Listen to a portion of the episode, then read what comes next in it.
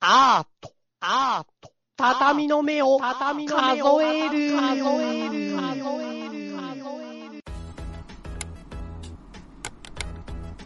い。はい。はい。オッケー押した押し押たのした押した。いや、押した押した。大丈夫大丈夫。じゃあ何今、はいっていうタイミングが変だったの。いやいやいや、ワンテンポ置いて入っていったのあ、そう本当かな本当だよか本な当だよ今。すっごい怖え。あれじゃん、ほら、あの、5、4、3ってくんじゃん。うん。で、あれってさ、その、5、4、3、2、1で、うん。うん。押すわけじゃないじゃん。1のタイミングで押すわけじゃないじゃん。1の後にびっワンくテりした、ンびポっく置りいした。て、うん。ゼロのねゼロ、じゃん心の中のゼロで押すよね。そうそうそう、心の中の ゼロ。うんうんうん。で、心の中のゼロから、さらにワンカウント置いて、はい、みたいな。いや、だからそれがびっくりしたんだなよ。んでそのだよいやそのだからそのゼロのところがどれぐらい投げんだよと思った、その だから。人によってそこあそういはうことさ、ね設定されてないから、どんだけゼロ長く数えてんだよと思って。ああ、確かに。ああ、まあそこら辺が、あの、わびさびか も。うん、そあれね。の、ゼロ、ゼロで、その、そのままの流れで、ゼロマイナス1で入っていってしまったら、ちょっと、わびさび感がないから、うん。ゼロ、ワン、ツー、スリーで静かに、はいっていう、あの、感じ。いや、もう今それぐらいの長さあったからね。だからねだから、そのわびそされはもび、それは俺のわびさび感よ。うそこのゼロさ、さ、最初のカウントダウンの意味が全くないからさ、その後で調整されちゃうと、まあ、そう、まあ、そうだよ ね。そうだカウよンねト。ダウンした後にやられちゃうと。ああ、何そのうだたよ。めの始まってんだかカウントダウらンね。まあでも、あ始まってるからね、確かに。確かにそうだわ。まあどこで会ったらいいか分かんない。何やってんすか、今日は。今日は、すげえピンポイントだね。今までさ、何やってたの最近って話だったのに、いうん。きなり今日はなんだ。あじゃあ最近何やってるのかあんのなんかやってんの最 近あれだよね。まあそうなるよ ね。いやいやいやいやいや知らないから本当に知らないからさいやー最近何してんのか直弘がいやさ、こないだね、まあ、まあ、俺、あれなさ、俺、膝怪我したって話言ったっけそれずーっと前に台湾で膝が裏返った話なのそうでそそれからさその毎朝散歩してるって話したっけ、あなんとなく聞いたような気もするけどでも結構前じゃないそのそもそも結構膝まあがひっくり返ったあの話、 9月よあうん、知ってたもう今年終わるんだよああだからもうね本当にあとちょっとだよねやばくないいやでもなんかねなんだろうねすごく俺は今はいい感じで比較的なんか今年は本当に結構いい感じ何何何え今年何があったのそんないい感じにそんないい感じって言えほどこの、うんその始まる前に今年もう最低な感じって言ってる俺のに比べ てお前は何をそんないい感じなのいやなんかね比較的そうだね俺との比較的ってこと、まあうん俺との比較いや的いや ななんなのなんなのそれ比較 的なそのそのさ自分何を喋っても自分を下が不幸に持っていくそのしかもものすごい剣幕で自分の不幸さをね押し付けてくる感じ 見てほしい、見てほしい感、見てほしい感すごいよね。 俺の話を聞いてほしい感すごいよね。何言っても卑屈なこと言ってくるでしょうねどうせさつっていいよなつっていいよな、地球は丸くて。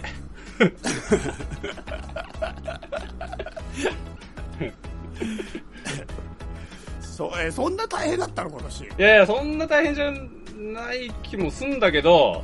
うん実際何したかあんま覚えてねえなと思って。そうだねなんかやっぱりでもさそう12月、まあ、最後だけどまだなんか今年終わる感は確かに俺そんなに今ないないんだけど今うは、んうんうんううんん。いや、俺もね、全くないなんか全くない。でもこれぐらいの時期になるともうなんか来年始まってる感が頭の中で先に出てこないなんか来年どうしようかなみたいな ああ、まあ、ああ、ああ、ないかも。なんかね、9月、10月ぐらいからちょっと、俺の中で時間が止まっちゃってるかも。大丈夫な 何があっのたその症状 その症状大丈夫なの何があったんでしょう9月10月に何があったんそっか、だから俺いつもその新年の目標みたいのを新年になってからだと遅いから今ぐらいから考え始めるのよはあはあはあはあはで来年どうしよっかなみたいなのを今ちょっと考えるとなんか年末が吹っ飛んじゃって先に来年のことばっか頭の中に毎日考えてるなるほどね。そうなんか来年はどうしようなんか手帳とかさ手帳とか買い替えるじゃん10月以降まあ12月から11月ぐらいには俺買い替えちゃうね。買い買っちゃそううそうね。そうなんでで俺今回手帳10月で始まりのやつと12月始まりの2冊買ったんですよ手帳ってさ、すごくない、今その、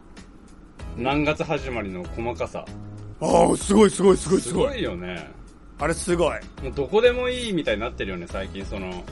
まあでもでも厳密にはそうやっぱり多いのはどう考えても12月のやつが一番多いよねまあ12月、そうだね。新年から買え12るから、ね。月4月、であとイレギュラーだよあとでだもっ、て10月うん6月たまにあるけどあるよね、その外あるけど外国向けというかさ、その、うん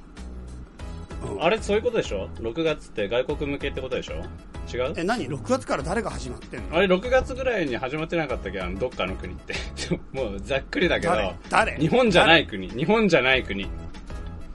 日本じゃないどこかの国だと6月から始まるんだよ。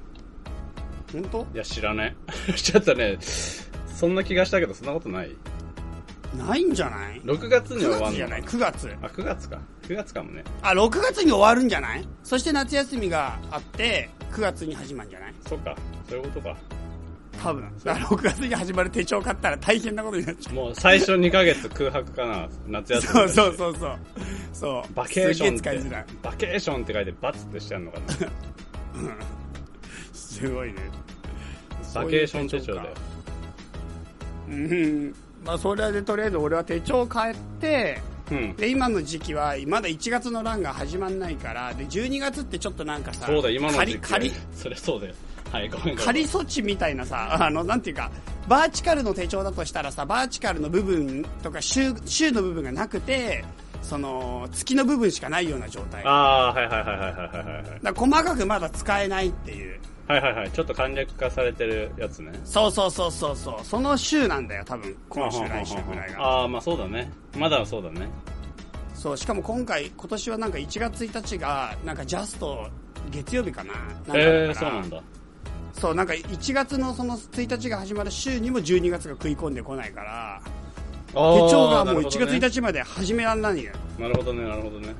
そうか、そうか。だから今のうちにもう想像を膨らましなんか要するに練習ができない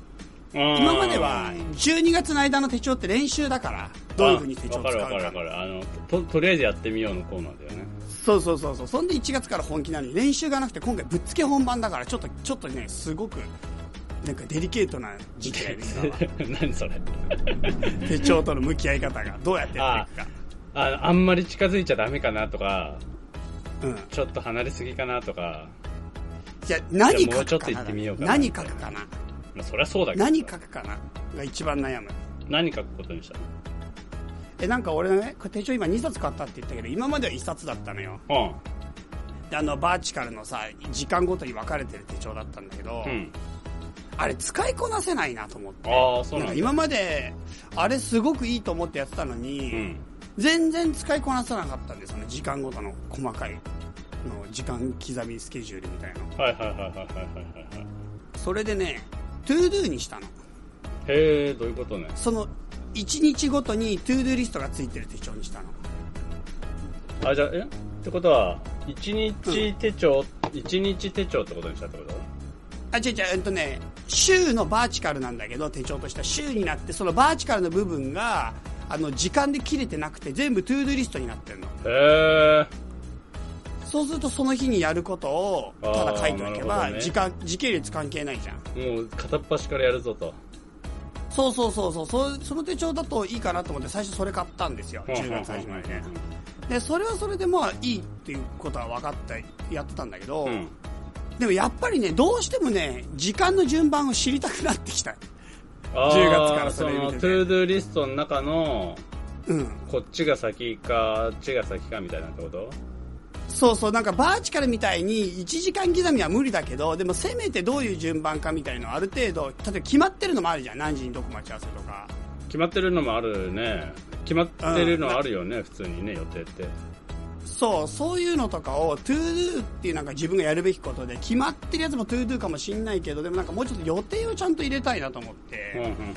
それで12月始まりの手帳もう1冊買ったんだようんまたいっぱい買ってきたね いやまだ2冊 そうか手帳ってでもさそんなまあ2個ギリギリ OK かなって感じしないでも俺今まで2冊も持ったことないからあ自そうな分んだの中ではちょっとドギマギしてて今まで1冊派だったのねへえそうなんだ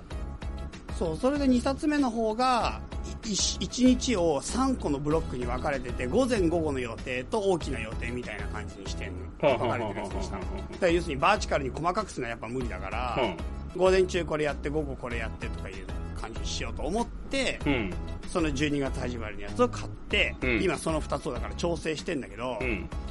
まあ、最も悩ましいのはその両方とも週じゃなくて月の部分のページがあるのねああ月にはいはいはいうんこのページがかぶっちゃうんだよまね、あ両方のかかぶるとか同じだからねそうだからなんかそれ2つとも転記するのはなんか時間ロスじゃんどう考えてもまあロスだね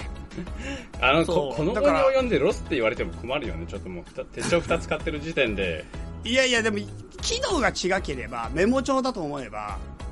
別に問題はないんだよは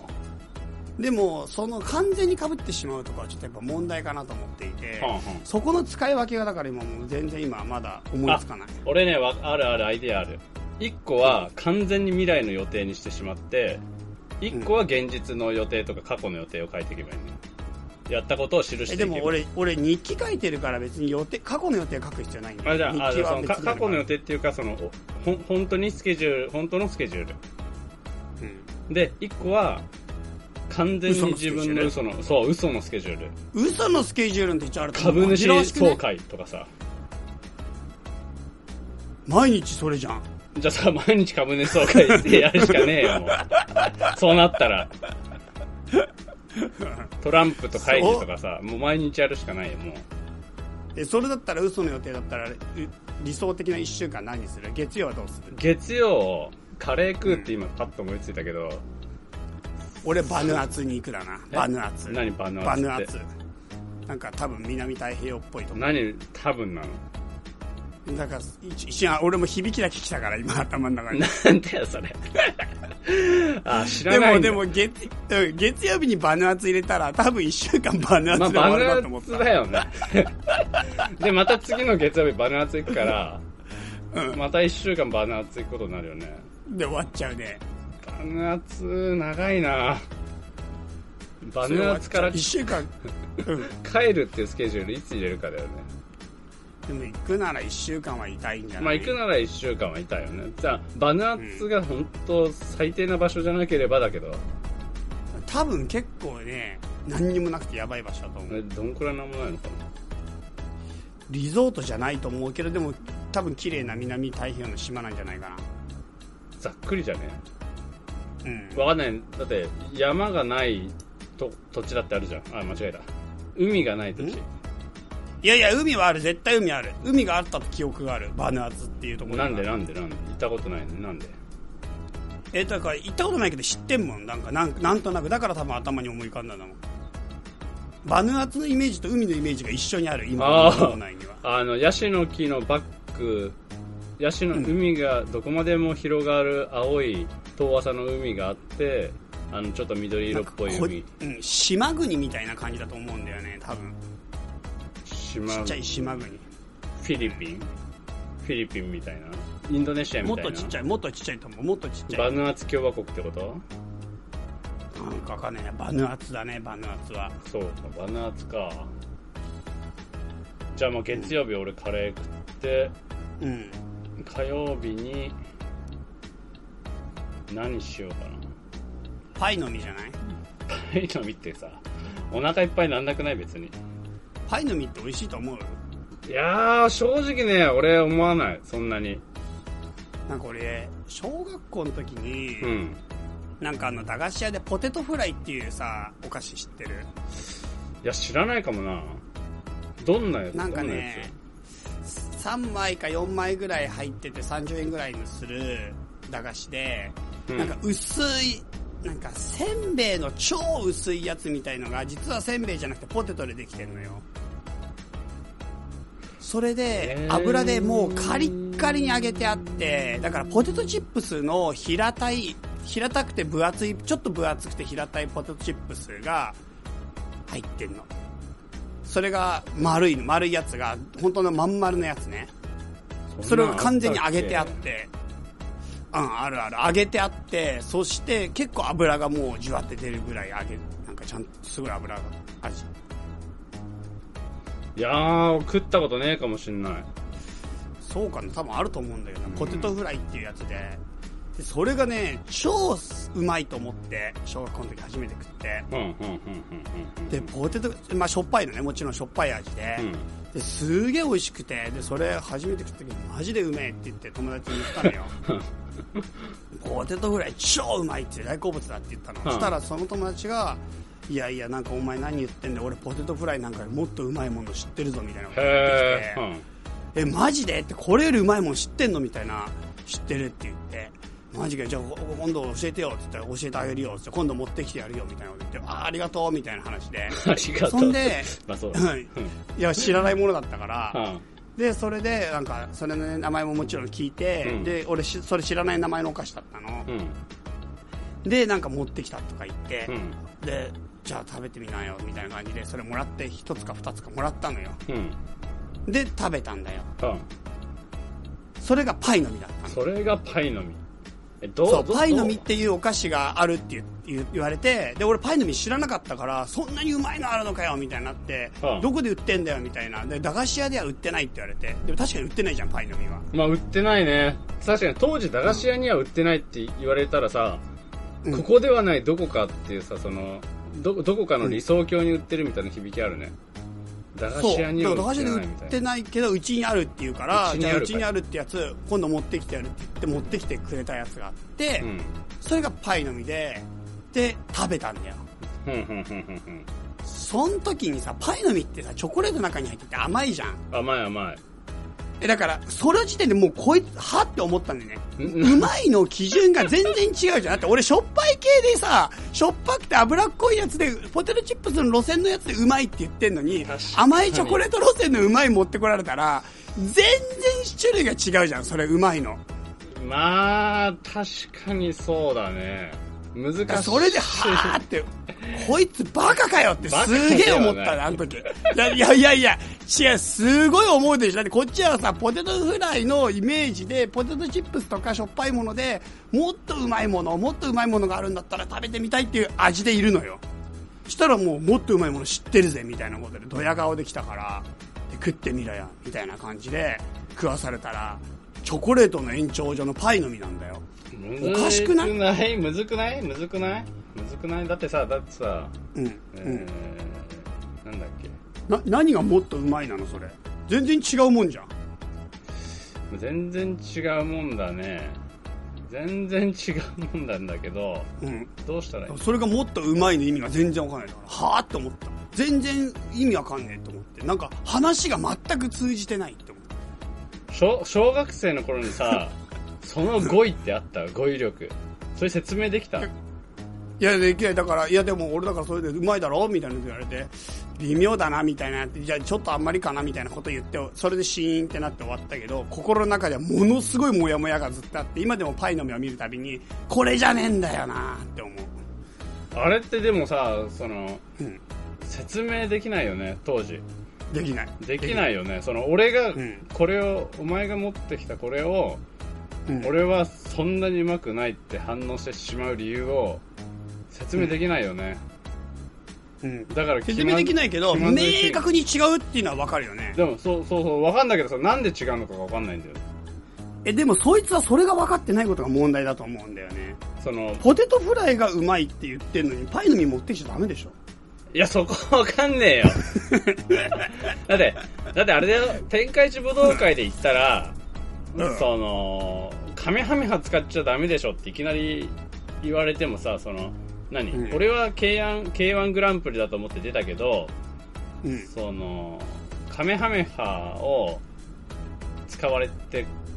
た時に実は天下一武道会だったかどうかなんて分かんねえじゃんいや、でも、え、ちょっと待って、そうじゃないな。味の方向がもう全然違うから。 いや、だから、だから、方向が、あ方わかったわ向かったじが。ゃあ、じゃあ、じゃあ、じゃあ、え何したらいいなんていうかな、この違い。だかいや、うまい。 いや、だからしょら、うまいっていう、そのうまいじゃないじゃん。そざっのくり、ざっど土俵がでかすぎたね。展開児武道会開いちゃったってことでしょ。でもそれ、あわかった。お前はあの、ボクシングやろうとしてたけど、展開児武道会開かれて、うんあの、腕に銃つけたやつとかが出てきちゃったみたいなことでしょ。うん、まあそうだね。要するになんか、その、強いの意味が全然違うって感じ。だから、うまいの意味が全然違う。 ちょっと待って。なんで俺が距離をさ、俺が距離を頑張って近づけようとしてんのに、お前なんでそこで遠ざかるというか、距離を一切こう。いや、俺もうね、これ、歩み寄全っくて腑こにない落ちてないんだ。歩み寄ってこないいや腑に全く腑に落ちてなくて、未だに怒りを感じてんだよね。 歩み寄れ全然違えんだよってこ。れはもう絶対平行線してるんだって。いや、でもね、おかしいと思うんだよね。だって、え、な、ちょっとでも納得いくなんか、これよりうまいものがあるんだよって。じゃあ、ポテトチップスね、すっげえ美味しいポテトチップスよりうまいものがあるんだよって言って、ガーナチョコレート持ってこられて納得いくまあ確かに食ってる方にしてみたらチョコレート、チョコレート、その、何あれで言いたいけど、チョコレートラインで言いたいけど、ど、どうなのどうなんだいろや、うこれ納どうなの得いかないし、どう考えても納得いかないし、だって。全然違う話じゃん、それも。まあ違う話だよね。違う話だよね。わかんね え。わかんねえ。もう、さ、その、そいつ、そいつにとってみたらもう、どうでもいいじゃんだって正直もう、俺はパイの実が好きなんだってだけじゃんだって。そうなんだけど、だったら俺の、俺がポテトプレイ好きなのに、それよりうまいものがあるっていう。まあ、くら、まあ、そうか、そしょの勝負を挑んできたわけだもんね。そう、それがな、それよりもっとうまいものを知っているみたいな。確かすにね。ごい高飛車だな。確かに、俺のベストを持ってきてやるじゃなくて、うんお前の知ってるそれより、さらに、おお前の知らない、お前は知らないけれど、俺の知っているうまいものを持ってきてやるってことでしょいやいや、その先にあるものを持ってきてやるでしょ。だから、勝負の延長上としては。だから、お前のそのポテトフライイ、の先を見せてやるっていうのに、先じゃねえじゃん。違う路線じゃねえかっつってんの、俺は。その、まあ違そう道じゃーんって思ったの。まあそうだよね。いや、それ伝わんないよ、そういうのって。いや、なんかさ、俺思うのがさ、そういうのって、うんその、うん。結構日常にあるよね、そういうのってね、本当に。まあでもね、大人になるにつれてやっぱ減ってくじゃん、そういうことって。すごく減ってくるじゃん。なんかちゃんと文脈の中でみんな対対応的になってくるじゃん。まあできるようになってくるよね。でもそれでもたまにあるね。まあたまにある大人でなってたも。まに会った時のあのもうこの距離感を感じて、もう俺引き下がっちゃうもんね、引き下がる。話通じない感じ。そうそう、話、あ、あー、あの、あっちの平行線の方ですかって思ったら、俺はもう何も言わなない。うん、 な何言ってもダメだなって思っちゃうね。うんもう、もう違う世界の話なんだなって思っちゃうね。あもちゃもちゃもちゃ。でもまあ、うんきっと俺もそれやってんだろうな。あやってんだろあ。うなとは思う。うんどうだろうね。やってんだろうなとは思う。どうだろう。そうもうもうもうもう。やってると思うよ、多分。そうかう。ん、やってると思う。そうかな。もう確かにそうだよ。俺が引き下がって気づかない、あ、相手が気づかないってことは、あの、俺も多分引き下がられてて、気づかない可能性があるなって思ってる。うん。でもまあ自分がね、他の人からどう思われてるかは本当にわからない話だからね。うん、確かにわかんないよね。それ本当にわからない話だからね。小学生とかさ中学生の頃とかやっぱりあのあれは思うよねそのうんなんだっけあのあれあれ何あれあれあれその人の心が読めたらいいなみたいなや小学生の時に思ってたのついや主に中学生かなじゃあさ、一番欲しい超能力なんだったあー瞬小中学生で瞬間移動かそれ大人にね、それ絶対大人の意見だと思う。嘘大人になってからは瞬間移動か、あの、要するにドラえもんの道具で一番欲しいのどこでもドアって俺多分あれ大人の意見だと思うんだよな。子供の時俺そんな魅力感じなかったよ子供とはにまあ、行くだけだしな、みたいな。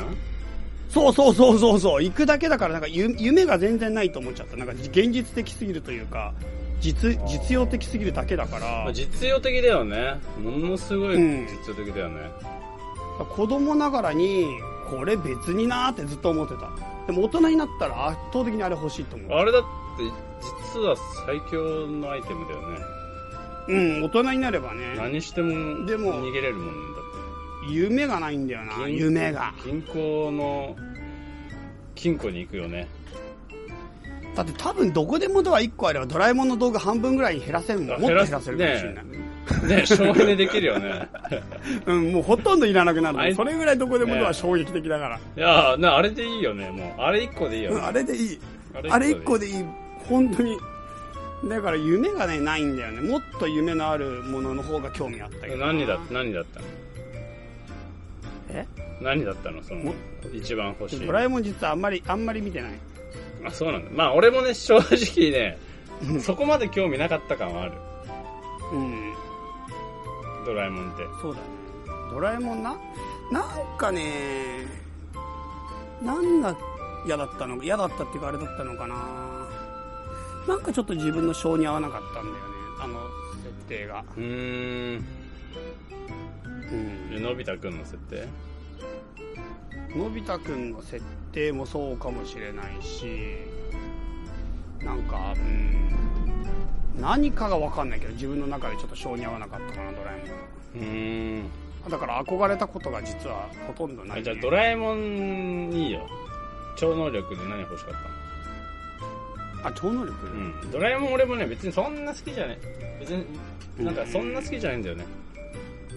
そうだうね、ん超能力ねなんだっけななんかね地味にね何かを浮かせるとかそういうやつが欲しかったなんかこの例えばなんかを空中浮遊させるものをうーんなんでなんでなんかえびっくりするじゃん目の前にマジいでやもうびっくりするけどびっくりするだけじゃね えだからそれが超能力じゃないのちょっと待って超能力あねーそれをそういうの欲しいな多分ね物を浮か浮かせるは本当に欲しかったなでもびっくりさせるだけだともう物足りなくない正直えでも今でも結構いいかもびっくりさせるだけでいいかもだってびっくりするだけだよ本当にいいじゃんびっくりした超楽しくないわだってでもいいわけじゃんびっくりさせそるうそうなったらさいやいやいやいやいやいやそれ品がないびっくりじゃんいや変わんない変わんないもう浮かせる超能力界だってさ超能力界の人にしてみれば、うんあいついちいち人の前で物を浮かしてびっくりさせて喜んでるだけのだけのやつだよでもなんか日常の中に取り込めるじゃんその物を動かす浮かすとか例えばそのリモコン取ってくるとかってことがああそういうのとかもいいねいいね座ってて向こうからリモコン振ってて 超能力界でそれやったら多分本当ねゲのゲって思われるやんいやいやいやいやいやいや、それ、い一番下に見えて一番上だから、そのポジション。なんでなんだってさ、その、何の役にも立ってないし、あの、使う目的が自分の楽をしたいっていう、怠慢極まる感じ。 いや、楽じゃない。 じゃあ何いや、ファ、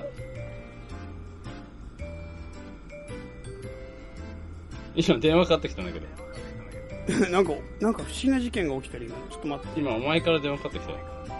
あ、オッケーオッケーオッケー、大丈夫。なんか変なのが起きたいや、超能力使うことがそんな楽なわけじゃないから、それだってエネルギー使うから。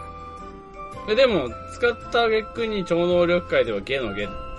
言ったよいやいやいや、だからそれゲのゲじゃない。すごい、もうあのね、一番ゲに見えるやつが一番すごいやつらなんだよ。だから一流のやつは一番ね、そういう一番下の とこら辺にいるんだよ。 全然信じらんない。その、そだってそのさ、 例、例を知らないもん、だって。だってお前じゃ超能力界の上なんだよ、上。だあれジョーはのジもョう、もうす、世界をす救う的なやつで悪者を倒すとか、世界を救うとか、あとなんかもう何それ、ほら、例えばさ、その、え、世界を救うって超能力じゃないよ、そじゃれ。あ何超能力じゃってもっと投資とか、あの、そういうやつだだかよ。らでしょ投資し、悪者救うって何悪者救う投資っして、て。世界なんかわかんないけど、投資して、こうなんか見るんだよ。いやいや、ダメダメダメダメ、それ全然ダメ。あの、世界を救う方法をちゃんと言って、何公式で世界を救 えるし。だから、まあ、確かにね、見ただけじゃ救えませんと。うん。見ただけじゃ救えないけど、投資なんて下の下だよ、言っとくけど、超能力の中で。一番下は投資で、そんなこと言ったら。まあ見てるだけだから。うんただ、吸い付けて見るだけだから。まあ確かに、それなんて言ったら、自分が100%の嘘でもいいし、それだけでも成立する、したふりをしてきてしまうし、なんか、なんていうかもう全然自分の世界だもん、投資なんて。わかんない。だってほら、例えばよ、え、投資って難しいな。っていうのはさ、その、うん世界を救うには、あの、投資能力だとさ、その、動ける、投資できる人間が一人じゃん。うん。ってなった時に、一人の人間の、その、影響範囲だけでしかないじゃん。うん。それで世界救うのちょっときついよね。いや投資じゃ無理だ。投資下の下だから無理。いや、投資能力はゲゲのゲじゃないけど、なんでだ よ。なんで詳しくないのにそれがわかんだよ、お前。超能力詳しくないのにわかるのがわかんねえいや投資能力はなかなか立派な、あれだよ、能力だけど、あの、確かにあれだよね。あの、い影響範囲が一人だから、大変かもしれない。世界を救うには。な。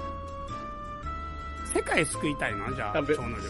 や、そ、そ、超能力界はそのぐらいが、あの、やっぱすごいやつよ。で。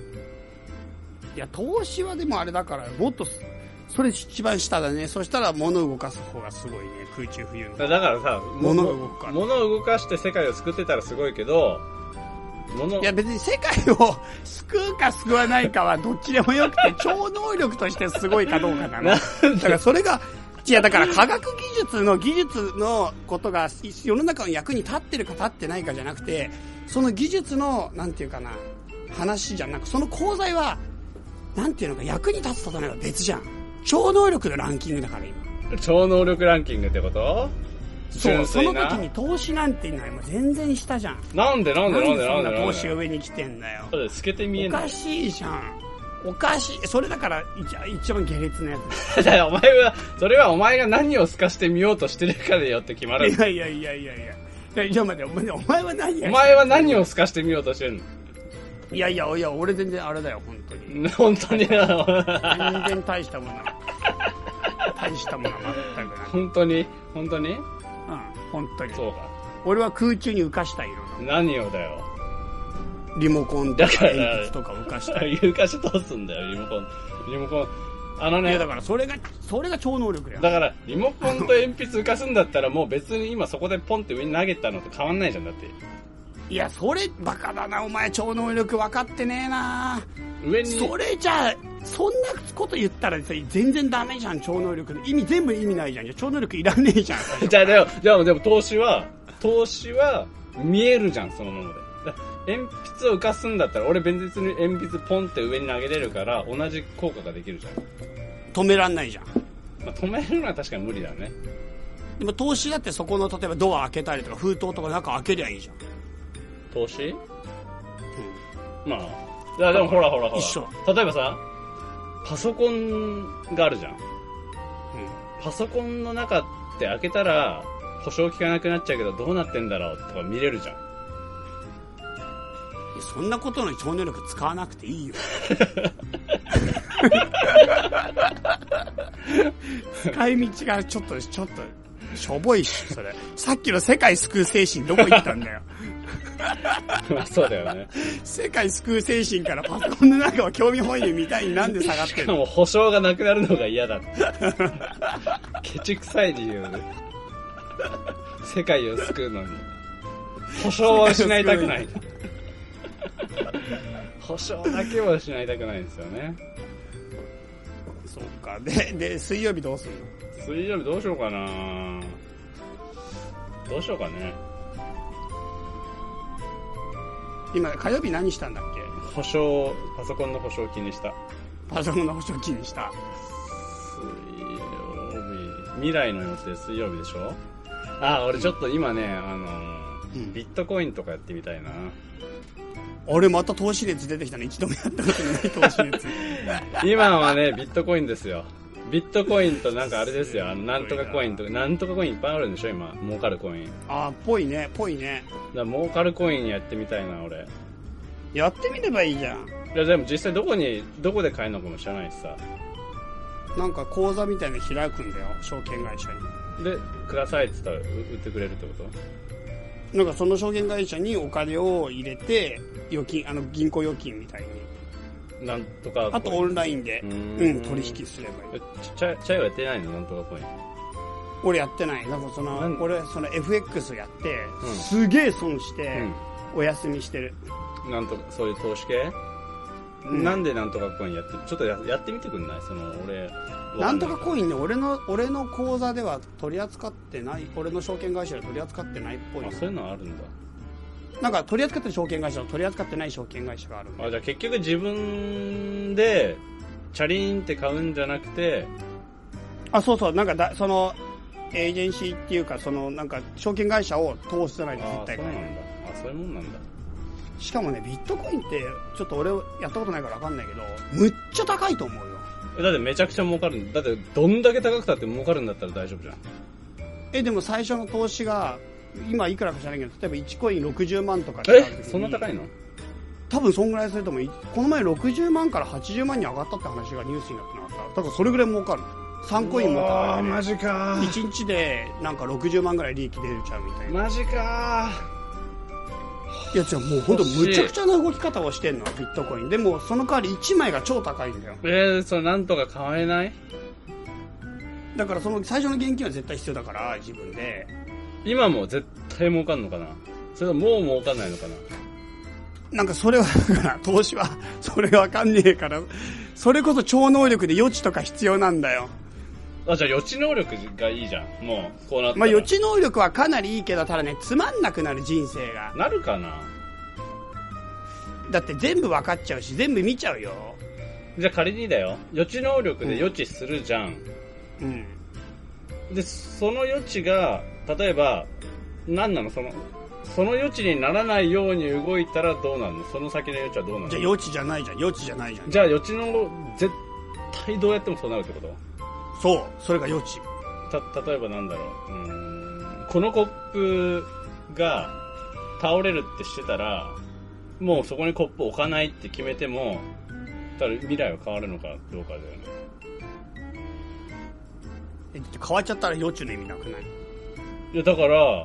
予知能力があってもなくても変わんないってことなんですよつまりだっていや対応できないってことでしょ予知能力が仮にあってあの予知能力が仮にあったとしても自分でどうすることもできないんだったらうんもうもう俺見なくなっちゃうんじゃないかなと思うんだけどいやでもでも例えば宝くじのロト6のナンバーがいくつかとか余地で見てそのナンバーを注文すればいいじゃんそれは別にいいじゃんでもさそその先の余地を見た時に俺の財布にお金が入ってるとか入ってないとか俺が儲かってるとか儲かってないっていうのを予知してしまった時にもそこは見ないもし儲かってなかったらさもういだからいつまんないかだらだからいくら予知してももうダメだってことじゃんうーんいやいやいやいやでもじゃあ儲かってるか儲かってないかだけ見るのいやだから見る場所がつまんないじゃん余地余地で自分の財布見るのつまんなくないだからどどこ見たらいいんだろうと思ってそのえだから宝くロト6のナンバーだよ、でしょうんでもそそれが当たってるか当たってないかも見えちゃうんだよ本気出したら見えちゃうけど見ないってことは今と変わんなくないでもロト6のナンバーを今知ってればロト6のナンバーかけるじゃん変わるじゃんだってその変わった先に金持ちになった自分がセットでいるかもしれないじいるかもしんないけど、で、それは今と変わんなくないわかんないっていう状態だから。ゃんいやでも今ロト6のナンバーが分かればか必ず金持ちになるじゃんうん、まあ、わかんない。仮にね、なると思うじゃん。なると思うって言って、その番号を買って、うんあのー、なんだ、あのー、あれよ。あれあれあれあれあれ。何何買ってえー買うじゃんでもさその,うんそ、その先の未来で仮によ仮に未来で、あの金持ちになってないっていう未来がああるとしたら例えばお金を当たったところでお金を手にしたところで速攻を失う何かの事件が起きるってことじゃんその後いやでもそれはそうかもしれないけどでもそうじゃないかもしれないじゃんでしょなんかそうじゃないかもしれないしそうかもしれないじゃんいやでもでもでもちょっと待ってよ宝くじの番号が分かればそれを入れたら当たるんじゃんほぼ確実当にたるでしょそれは当たるかもしれないけれど、その後金持ちでいられ続けるかどうかは分かんないみたいなやえでも金がなくなったらまた余地で次のロト6見ればいいじゃつもしかしたら帰り道に強盗に遭って殺されてるかもしれないしんいやでもそれはそうだけどそれは別に予知能力のなんていうかなあのー意味あるかないかには関係なくて別にアクシデントはしょうがないじゃんその予知能力があろうがなかろうがだからそうなんだよだから結局今と変わんないんだよだって予知能力があって未来が変えられないんだったら予知してあ俺はお金が当たってこの後、えー帰る時に強盗に遭ってそこで命を落としてしまうんだで予知してあってそこで未来が変わらないんだったら逆にもう変えられないんだとしたら分かんなくないなあってもなくても変わんなくない、うーんだからうーんとその見たものは多分決定だとしてもえじゃあじゃあ完全に運命論がセットになるってことだって予知能力で言ったらそうじゃないその自分の予知能力を100%の予知であればそうじゃないでもさじゃあ100%の領地身につけたら絶対金持ちになるの間違いなくない逆に言ったらでも運命論を避けられないってことで100%の予知だからでも100%の領地だからもう宝くじで100%儲かるの間違いないから100%の領地の時点で絶対金持ちじゃんでももしもううかうかじゃん でもわかんない領地の時点でああわかんないなその予知がその先の未来を作るのかってところか問題は予知がその先の未来を作るのかどうかってことだよねそそのつまり未来が決まっていてその決まっ例えばさあのなんかみ、うん、だから見てしまったものはもう変えられないでしょ設定としうわてーだって見たのが変えられたらダメでしょそうだよねでも見てないものは分からないっていうのは分からないままいいじゃん可能性としてってことは変わる可能性があるから見たところまそうでそうそはうそう決定してるってことそういう、そういうこと、そういうこと。だから見たところはもうしょうがないよ。絶対その通りにならないと余地じゃないんだから。の余地じゃないもんねでも見てないところは、うん、見てないところは全くわからないのはいつでも平等だから。だから、財布の中身は見ません。でも、宝くじの結果は見ます。そして、ロト6を買います。だったらいいんじゃないまあ、確かにその能力の場合さうん。いろいろすっ飛ばして最後見てみたくならないかなえ、その、そのそんな俺もいつか死ぬ。そう原理。もう一番最後って見てみたくなっちゃわないかなそれ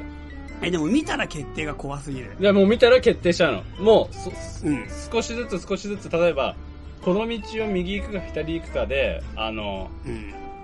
っていうのを予知して人生を少しずついい選択にしていくことも可能だしその予知能力を持ってねうん。で一番最初にラストのページをパッと開いてみてうん自分の何たるかを最後にまで知ってしまうっていうのもできる能力予知能力だから、うん。どうどうする、どこまでやるえー、でも、やっぱ俺は知り、知りたくない。たロト6だけでいいっす。怖すぎいる。や怖いよねどうす怖いよねうん。でもちょっえ、見たくなくないだってさ、なんかそれはさ、簡単に言えばさと、、うん、推理小説とかちょっと面白い小説っていう、まあなんていうかドキドキする小説の最後のページ見たくないじゃん、やっぱり。まあ見たくないねだから多分見ないんじゃないかな。いやその誘惑に勝てるかな果たしてえ、でも多分それ、そういう本とかと一緒じゃないかな。最後見たくないっていう気持ちはやっぱり一緒じゃないかな。俺その誘惑に見たい勝てるとは思えないんだけどなんか見ちゃう何でも見ちゃう なまあ見たいくなっちゃ うよねそれはまあ見たくなっちゃうけどさええー、最後み、怖すぎて見れないよ、それ。だってけ、見たら決定じゃん。どうなんだろうね。どうなんだろう。あと、決定じゃないと言われたとしても、かなり自己暗示入るじゃん。まあ、入るよね。まあでもほら、もう予知能力である以上決定じゃなきゃおかしいからさ。うん、そうだよでしょ、だからもう超怖いでしょ、それ。なんか、超怖いでしょ、それは。自分が見たことが決定になるっていう能力でね、言い換えればね。うん。うんうんうん。自分が見た未来が決定になる能力。怖っ怖いでしょ、それ。最後見たくない、俺は。そうだよね。そうか。ちょっと責任重大すぎるか。責任は別に 特に誰にな、誰に何の責任があるかわかんないけど。だから、例えばさ、人類っていう巨大な書物の一番最後とか見てみたくなっちゃうんじゃないもしかしたらね。あー、でも、自分じゃなければ、自分とは関係ない、そういうのは見たいかもしれない。100年後とか。ねえ、ちょっと、見てみたくなっちゃうよね。あ、それは見てみたい。それは見てみたいし、予言書残したい。そして、人類、死ぬ時人類みたいなやつの最後のページ開いた瞬間にドカーンみたいな光景見てしまうみたいなね。まあでも、最後、最後さ最ど後うどううん、最後を見ようとしてるわけだから、うんまあ最後でしかないよね、その。最後を見ようとして開いたら、当然最後が見えるわけだから、その時点で、もう人類は最後を迎えるってことになっちゃうわけだよね。うん。つまりな、そいつが滅ぼしたことになるってことだよね。まあ、そういうことになるかもしれないね。いいようによって。その時にだから年数とか見たいね。西暦何年頃なのかなとか、あーもしくは西暦もう使われてないのかなとかさ。まあ、使われてない可能性あるえよ、ね。見たことない年号何これとか。まあ、あるよね。そしたらなんかさ、でもなんかそうしたらさ、もし例えば最後のページ見た時に、うん全然見たことない、なんかね、489年とかになってて、何これ初めての年号で、しかもそれで489年しか経ってないのみたいになった時に、どこで変わったんだとか、その後489年前見て、その後また見てて、それ見て一生終わりそうじゃんあずーっと見てて、あ、確かに。それ見てな、んか、うん。こう、パッパッパってめくっていくうちに、意外に2018とかにすぐ来ちゃって、そうあちゃーみたいな。 あっちゃうあちっていうゃかーこの年いき違なうりそう399から始まってたんだ、みたいな。意外に違いやうでもみなたんいないや、なんていうか、俺が懸念してるのは そういうことじゃなくて、それすごい面白いし、しかも見てる時間って今時間、自分の使ってる時間と多分同じ時間かかるじゃん。えああ、リア、そうか、早送り再生じゃないから、そうそうそうそうその状況の、その世界での1分は俺の世界での1分ってことだよね。そういうこと。そうなると、多分自分の人生遅れないなと思って、見てるだけで終わっちゃう。確かに。それさ、社会的にはアウトな状況になるよね。だって仕事行く時間ないから、 なるなずる。っと未来し、ぼやーって見てるだけでしょでも多分マジで見て見て、ほほほほみずーっと見続けたくなっちゃう。そんな絶対面白いじゃめんっち。ゃ面白いよね。うん。それ仕事なんか行ってらんないよね。そう、ずーっと、多分ずーっと見ちゃう、本当に。だからもうあー本確かに当、なんていうか、二次元の世界に行って帰ってこれなかった状態になっちゃう。そうだね。あの人もうこっちの世界に帰ってこなくなったね、みたいになるよね。なるなるなる。ずーっと見て、それで多分本当自分の人生は何にもしないで終わっちゃうよ。あすげえ怖いね、予知能力。その人生が最後に、あの、順繰りにめくってったあたりで、あ、俺このまま死ぬんだっていうのをきうっかりそのページ開いちゃって、うん、うん。決定みたいなね。なんかそういう藤子不二雄のやつありそうだね、笑うセールスマン的 な。怖いやあつ、ーちょっと怖くて。死んそのままし死んじゃうやつ。誰も幸せにならないやつ。そう。なんかそそういう漫画あったよね結構昔手塚治虫とか藤子不二雄のちょっとちょっと怖いけどちょっと現実っぽい話の漫画なかった、うあのセールスマン大体幸せにならないもん、なんで笑ってんだろう なんね。ね。笑わないセールスマンとか、最初から話聞かれないからじゃない。あいつ そっか笑わないセールスマンいそうだからね。そうかまあじゃあそんな感じでちょっとまだ水曜までしか来てないけど、まあ、本編いきますか、まあそうですね。なんだ。最近そのさ三筋というか膝を怪我して以来散歩して、してんじあゃあん。そんな話してたねそうそうそうそう。で、この間散歩から帰ってきたらさ、あ、で、大体毎朝散歩してんだよ、俺。うん朝起きて、なんだっけ、えー、15分ぐらい外歩いて帰ってくるみたいな。うーん。で、えー帰ってくるときに、大体こう、まあ、いろんな人がさ、その、いつもの仕事みたいのしてるじゃん。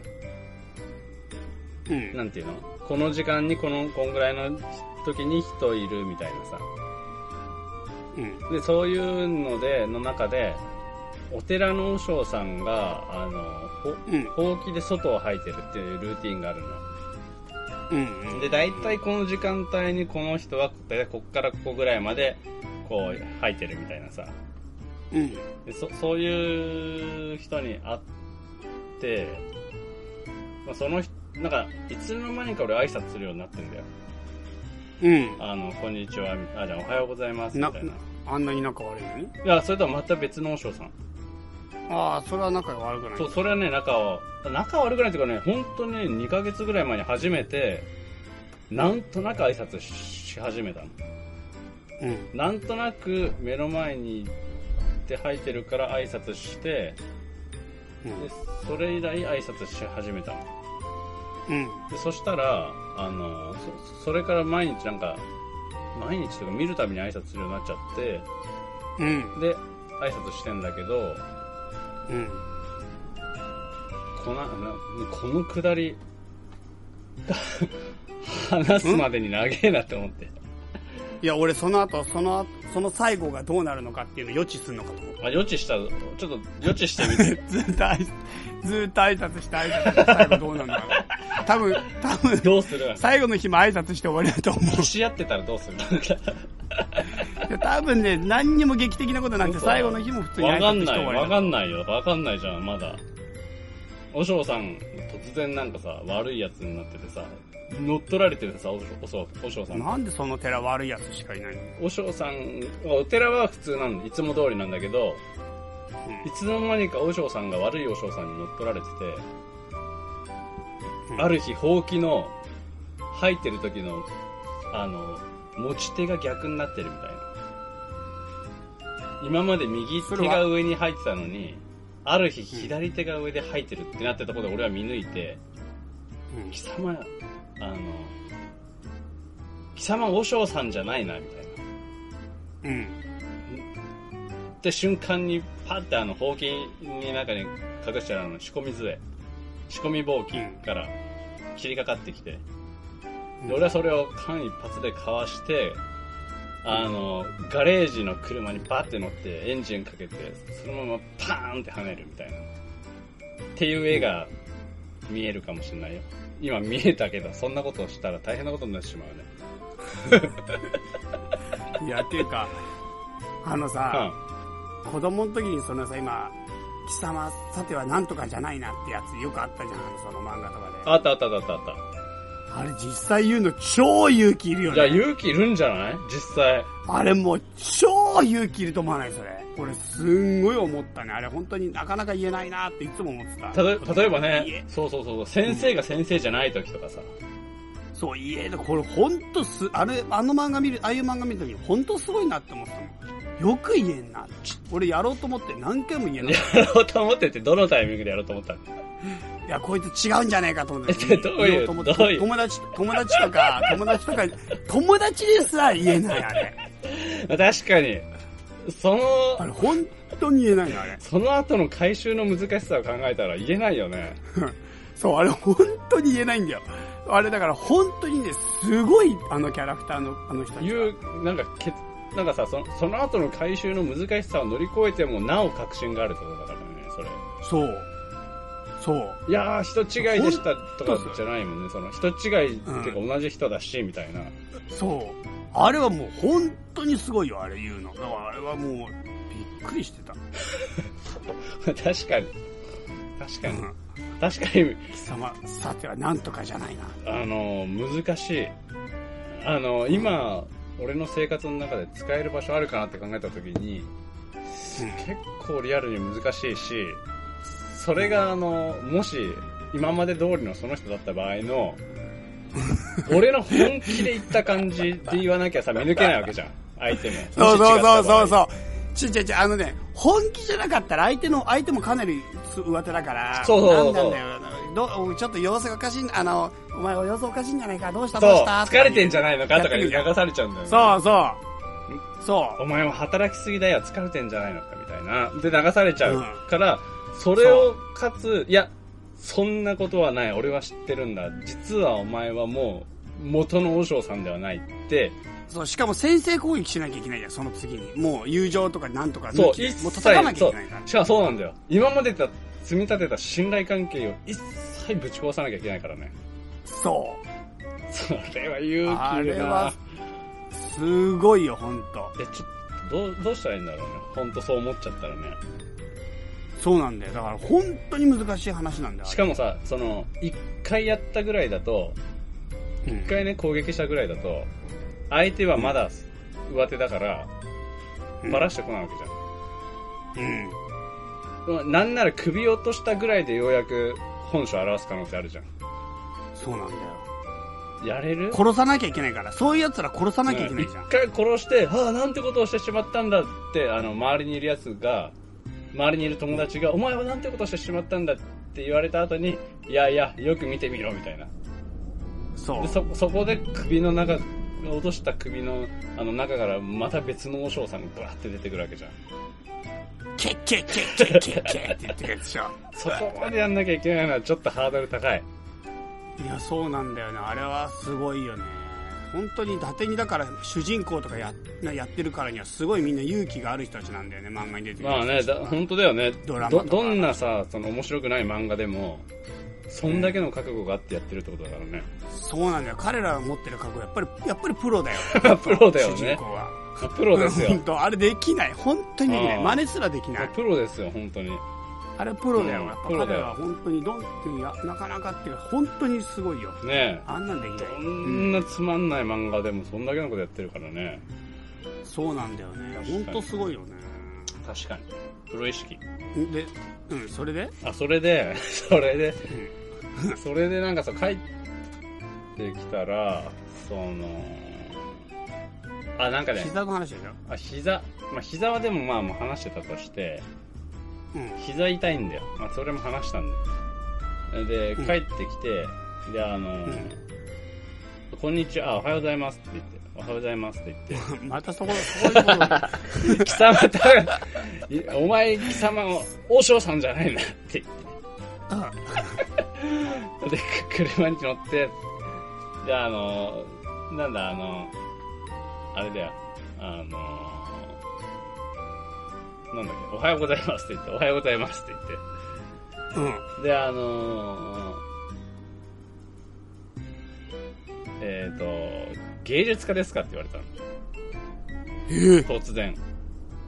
芸術家なんかやってるんですかみたいえうな。ん。でさ、その質問でさ、その、その質問ってなんだろうって一瞬思いながら、でもあながち間違ってないわけじゃん。それすごいな。さては貴様、オスショーじゃないなぐらいすごくないさては、あなた芸術家ですかいきなりだよ。いきなり。で、まあ、あながち間違ってないから、まあ、まあ、そうなんです、というか、まあ、そうなんですっていう、自分もよくわかんねえなと思いながら、そうなんですって言って。で、まあ、写写写真をやってるんですと。うん。で、まあ、まあさ、そその後はまあ、その、どんな写真なんですかというかさ、とか、私も写真が好きですとか、まあ、普通の会話になるんだけど、うん。その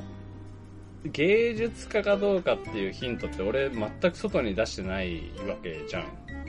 うん。外歩く時とかも家にも芸術家の家とか書いてないし、赤と白のしましまの家にてその服着て歩いてるわけでもないしその芸術家って思われる要素って別にないんだよねうん。でもこの毎日ふらふら歩いてうんろくに働かないで毎日こう決まったなんとなくの時間に散歩してふらふら帰ってくるやつ、でおまけに髪の毛も伸び放題でひげも伸ばし放題で、変な靴を履いているみたいな、うん。っていうのから分析するとうん。芸術家っていうき方しかなかったのかなって思って。ああ、当てはまるのがそう。ね。そう。ってなった時に、しかもあながち間違ってないなっていう感じとかさ、なんだろうって思ってさ、その、相手は、その、あなたは不審者もしくは芸術家ですかって、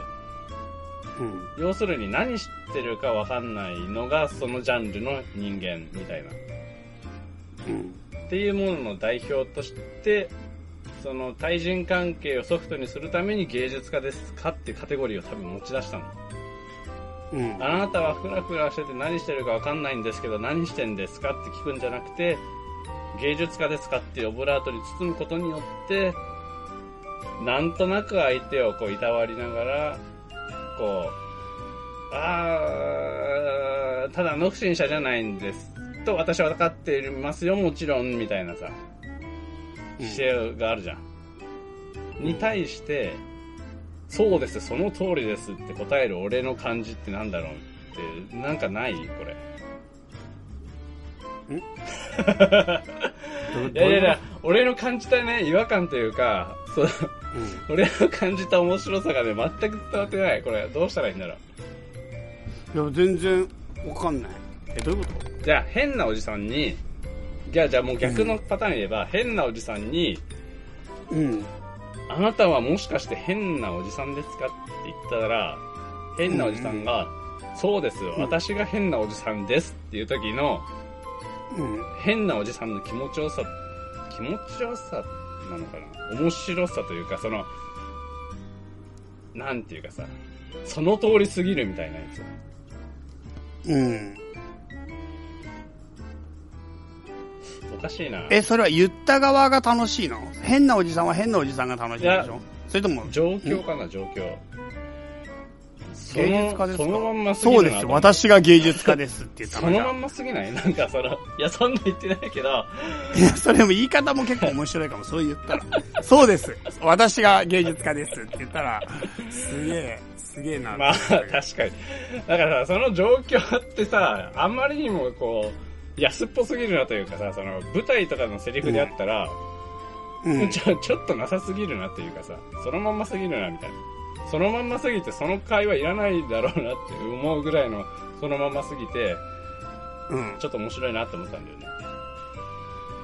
なるほど。ちょっとそれあれだね。やっぱ実写じゃないと伝わりにくいやつかもね。 なんかもう全然わかんないよ、面白さが。なんか、うん。なるほど、うん、まあね、おしょうさんもね、わかんなかったと思う。俺がこんな風におお思いながら、いろんなえ、で、大塩さんはその返答を聞いてどんな感じだったのいやいや、もう普通の会話を続けてた。あの、あの、あ、そうなんですかみたいな。私もカメラ好きなんなです、んみたいな。やはりそうでしたか。実は私も、去年まで芸術家でした。で、そこはあれじゃない。っていう話じゃないの実は私 も、実は私も和尚さんなんですって。 ああ、なるほどで、ね。俺が、あ、ごめんなるほど間違えた俺が、もしかしてあなたは、和尚さんですかって言 って、おおあそうしたら面白い。実は私が和尚さんなんです。そうわ そう言えばよかった。それ面白い、それ、それ完璧。完全しくったね。うん、そうだね。それはいいね。それはすごくいい。ああ、そうすればよか った。もう一回やってくんねえかな。もう、もうい、あ、今度やりに行けばいいんだよ、あ自あー、分かそうら。だね。あの、ちょっと気に、ずっと気になって、あれだったんですけど、寺のもし前か、し寺て、の前 を、あの、寺の前ツルツルにした人が、あの、着物着て入ってる時に、そうそうそうそうそう。もしかしてこれからでも大丈夫でし ょ大丈夫だね。したら向こうも、あ、気づきま した。実は私、王将さんなんですよって言ってくれるんじゃないあ、言ってくれるわ。あ、それ言ってくれるわ。うんあそうだね。ああ、それはいいこと聞いたわ。そうだわ。 じゃあ、じゃあ、そういうことで。はい。じゃあ、そういうことそうでいう、こ無と事でに解決しました。じゃあ最後メールコーナーいきます じゃか。あ、メールコーナー行きましょうか。はい。メールコーナーということですが、結構ね、溜まってる1ヶ月で。ああ、何そんなメール来てたんだ。ああ、とか、そういえばさ、この間、チャマーバチャーマンなんとか、おの話を絶対するかなと思ったのは一切しなかったね。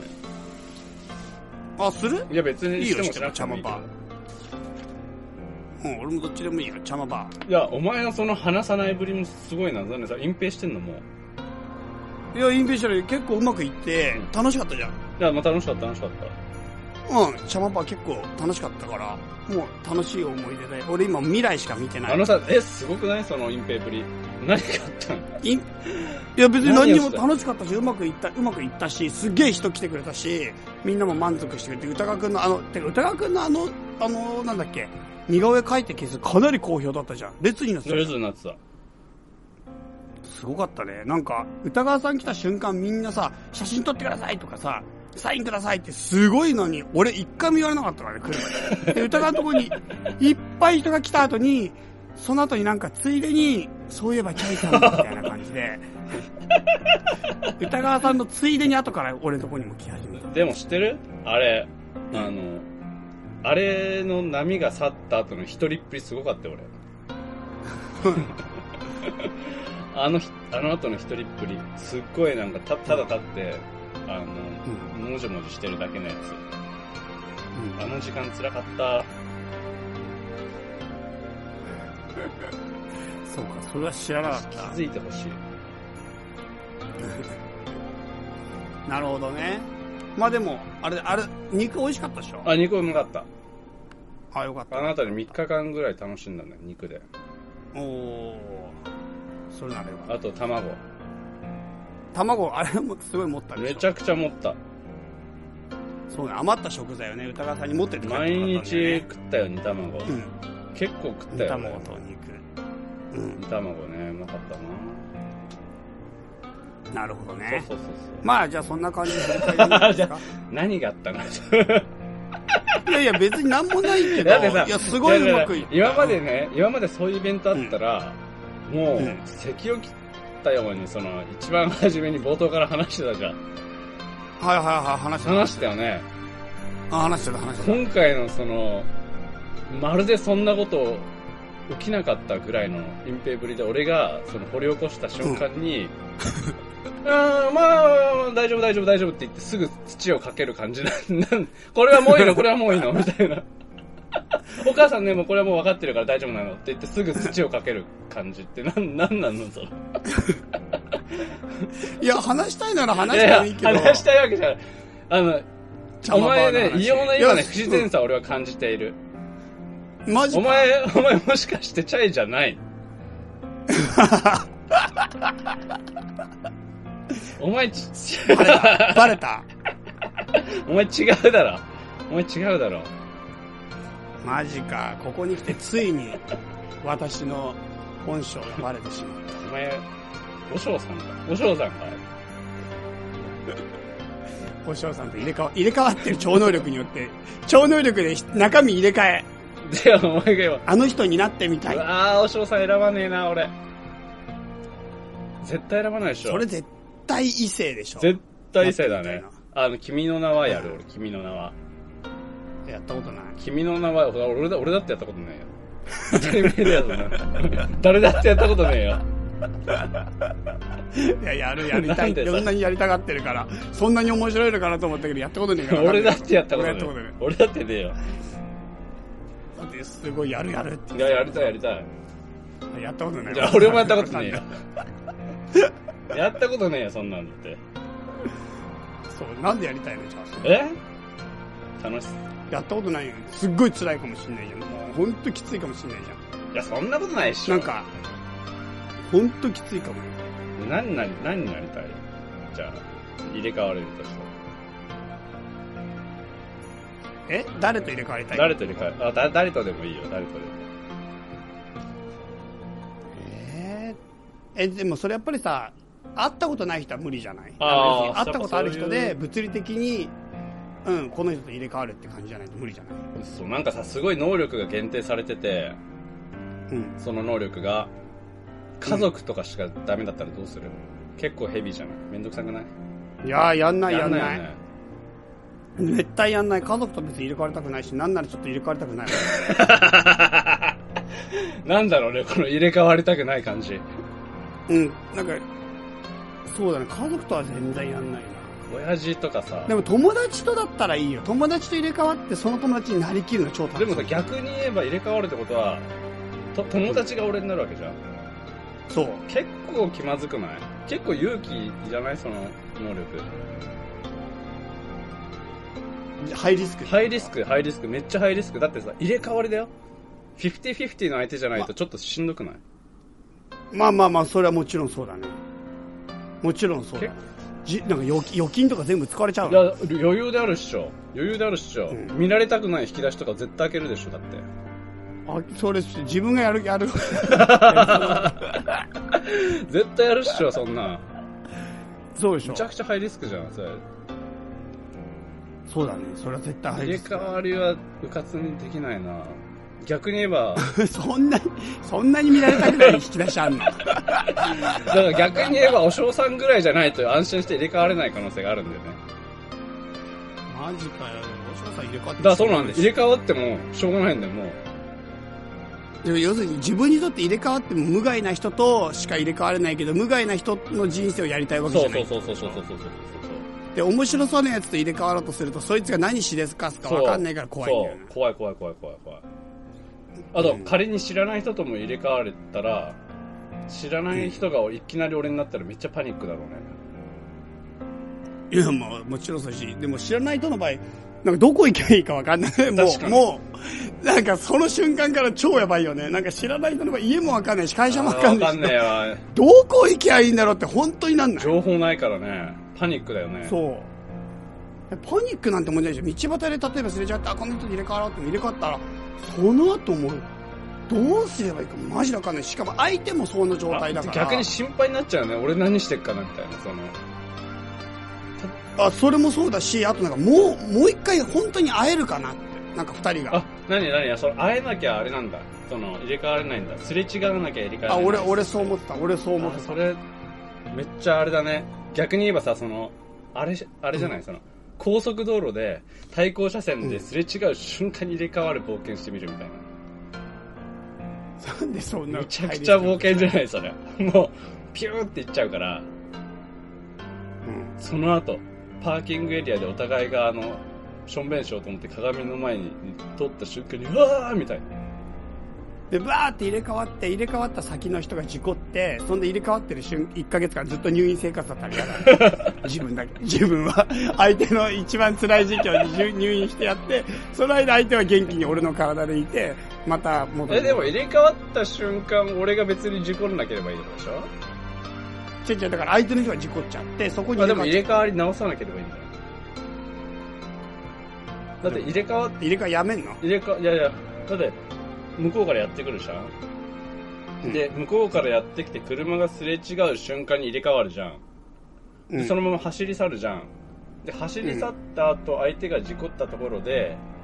俺の体は怪我するけど俺の中身はまだ入れ替わった人のまんまだから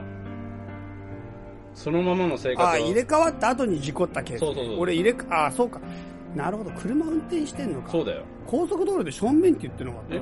高速道路でしょんべんだなんで高速道路だから事故りそうじゃなあいなるほどねいや、だから、だから事故りそうだななとん思かったパーんだキよねングエリアですれ違った瞬間に入れ替わるってことかチャイのチャそうイのなのパター高ン速道路でしょんべんって言ってなかっただからなんかそれが事故りそうこだれなは入れ替わった後の話でもやばいよ高速道路でしょんべんは本当にで いやいやパーキングエリアでたまにいるけどさそういう人、すげえやばいよマジでまあ、リスク高いよね、リスク高いしすげえやばいよマジで本当まあ、ビュンビュンビュンビュンいってるからねうビュんンビュンいってるからねそうかそうだよそんな感じまあですそんな感じ どんな感じか忘れてななん何をしてたんだっけ俺らどこで入れ替わったの入れ替わっちゃったからそうわかんないですメールやメールやるじゃんあメールじゃあメール読みますかはいはいはいはいなんか自由のこの前の自由についてっていうのが実はすごいたくさんねいろんな意見を皆さんが押してくれたんえでーすそうなんねですね。ありがとうございます。はいはいはい。はじめましてだだだと申しますはいはい。ああ、もしかしてあれかな写真くれた人かなああそうなんかね、あの、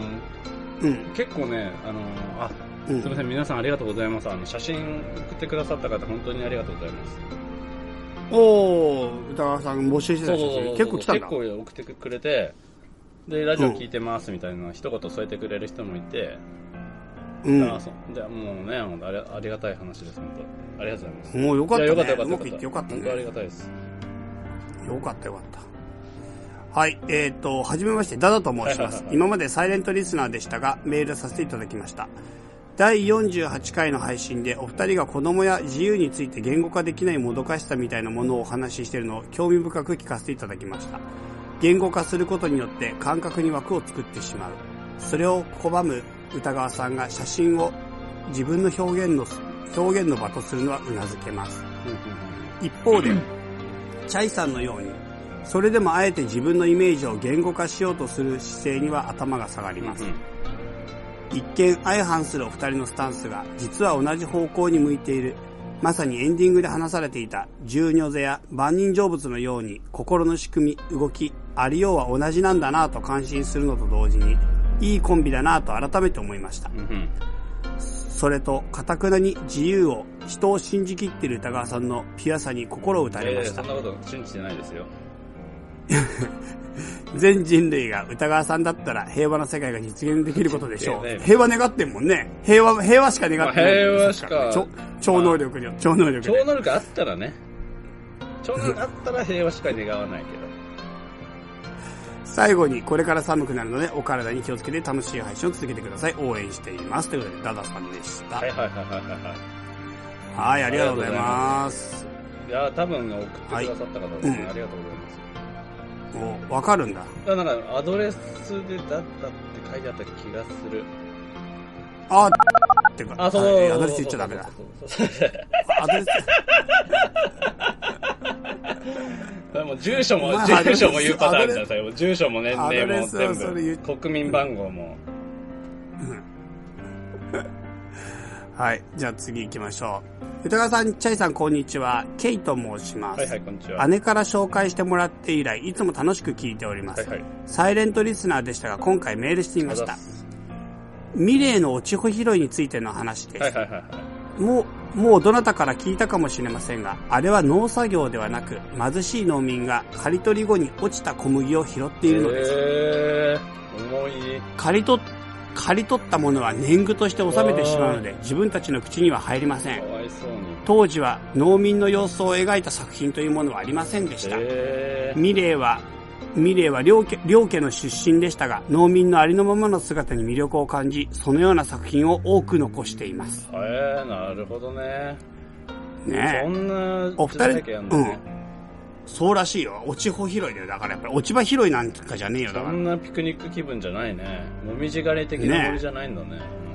ら、じゃないよ、作品。で、まだ続きがあって。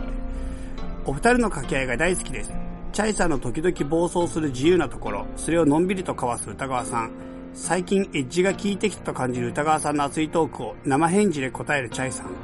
本当に仲がいいんだなと心地よく聞かせてもらっています。これからも楽しみにしております。もちろんお仕事でのご活躍もお祈りしております。あと一つ。私のように嗅ぎながら応援しているという人、応援しているという人はたくさんいると思います。特に年長者や田舎在住者ね。なので、あ、これはいいや。うん何えあなのであんまりオフ会の話で盛り上がるのはつまらないんです けど、ね、点々々すいませんね。アートの話は無理にしなくてもいいので、これからもお二人のそのままの会話を聞かせてもらえるのを楽しみにしています。よろしくお願いします。はいはいそれでは風邪などひかれないように元気にお過ごしください、ケイさん。はいはい、ありがとうございます。そうだよ。だから、チャマバーの話してなかったんじゃない俺ら。してちょっとチャマバーの話を。今推論ものすごい勢いで突っ込んできたから。今、水路で話したよ。じゃないって、じゃないって何じゃないって。じゃないって何 たまたまじゃんだって、それ。そういう配慮をしてたのを、歌川さんがチャマバーがどうだっていう。 お前ここまで未来読んだよ、お前ちゃんと落としただろ。あの、メールでこれをやるからみたいな。で、あいつをこう、落とし入れてやろうって思っいやいや、落とし入れてやるて。落とし入れられたわ。歌川くんを落とし入れようとは思ってないっしょ。罠に。はまった。マジ。まあ、じゃあ、メールこんなもんじにしようえそうか。えうん。いいよ。こんな感じで終わりにしよう。了解。はい。ということで、以上が、今回の内容ですが、なんか告知ありますか、えーっとね、告知はね、特にないんだけど、あのーなんかね、結構、あの、展示、あの、聞いてくれた方、あ、聞いてくれてる方でもね、あの、来てくれた方が多くて、へえ。ありがとうございましたという、お礼を伝えたくて、あの、ありがとうございました。よいかやったよかっでたすです、よかなったです、本当に。はい、わかりました。じゃあそんな感じで終わりにしましょ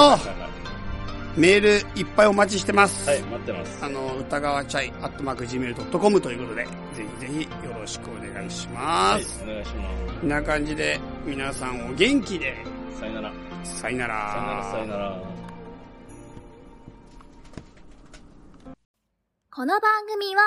たびたびプロジェクトと、邪魔会議の提供でお送りしたんだからね。